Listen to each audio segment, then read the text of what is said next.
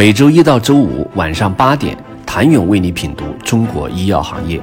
五分钟尽览中国医药风云。喜马拉雅的听众朋友们，你们好，我是医药经理人、出品人谭勇。目前，我国缺乏兼具医学加基础科学复合型人才以及临床研究专业人员，解决结构性挑战需从教育体系出发，兼具医学加基础科学。复合背景的中国研发领导者更是稀缺。在调研组梳理的近三十个跨国药企、本土大型药企、本土生物科技企业中国研发负责人中，约百分之五十有基础科学研究背景，有百分之三十有医学背景，而先见兼具医学加基础科学教育背景。对比十大跨国药企全球总部研发领导者，约百分之八十的研发负责人有深厚的基础科学背景，如拥有生物学等相关专业博士学位；约百分之八十的研发负责人有医学背景及拥有医学博士学位，并在获取医学博士的过程中经过系统化基础科学训练。并且超过百分之五十的研发负责人有临床医学加基础科学研究背景。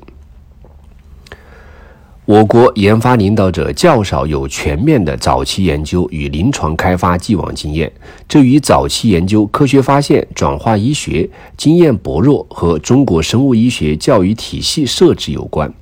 美国从二十世纪五十年代开始启动 MD、PhD 项目，旨在培养能够融合科学研究和医学实践的医学科学家。迄今，全美已开设超过九十个 MD、PhD 项目，目前在校生规模约为五千四百名。自一九六四年起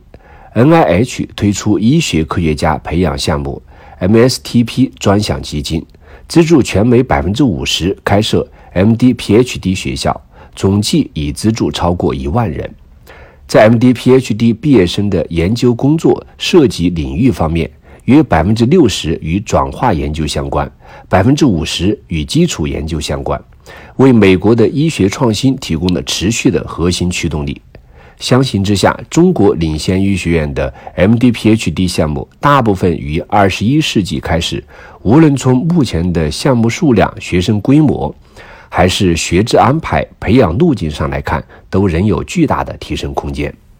此外，在教育理念和评价导向方面，国内教育和科研评价体系更看重学术成果的短期发表情况，如 SCI 论文数目；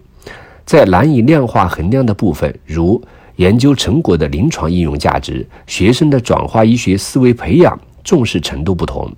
相比较于。经过单一基础科学或者临床医学训练的毕业生，MD、PhD 项目毕业生，因其坚实的基础科研经验和系统化的临床医学知识，更易在学术研究中心、大型药企和生物科技企业中担任领导者角色，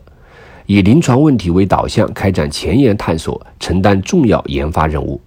要填补这一人才缺口，需从人才培养的源头环节加以改善。在临床开发人才方面，我国同样受到现有医学教育体系的制约，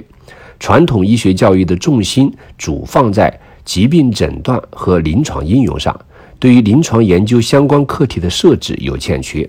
绝大多数医学院校也缺乏临床研究相关专业的学科设置。无论是兼具医学加基础科学的复合型人才，还是受到系统训练的临床研究专业人员。都需要通过医学教育体系的与时俱进来实现。面对我国医药创新对于人才需求的结构性变化，应通过有针对性的教育体系改革，培养临床研究科学家，建设临床研究的专业化队伍，进而推动临床研究发展，助力医药创新。想了解本土研发领导者的能力是否需要持续升级和转型，请你明天接着收听。谢谢您的收听。想了解更多最新鲜的行业资讯、市场动态、政策分析，请扫描二维码或添加医药经理人微信公众号“医药经理人”——医药行业的新闻与资源中心。我是谭勇，周一见。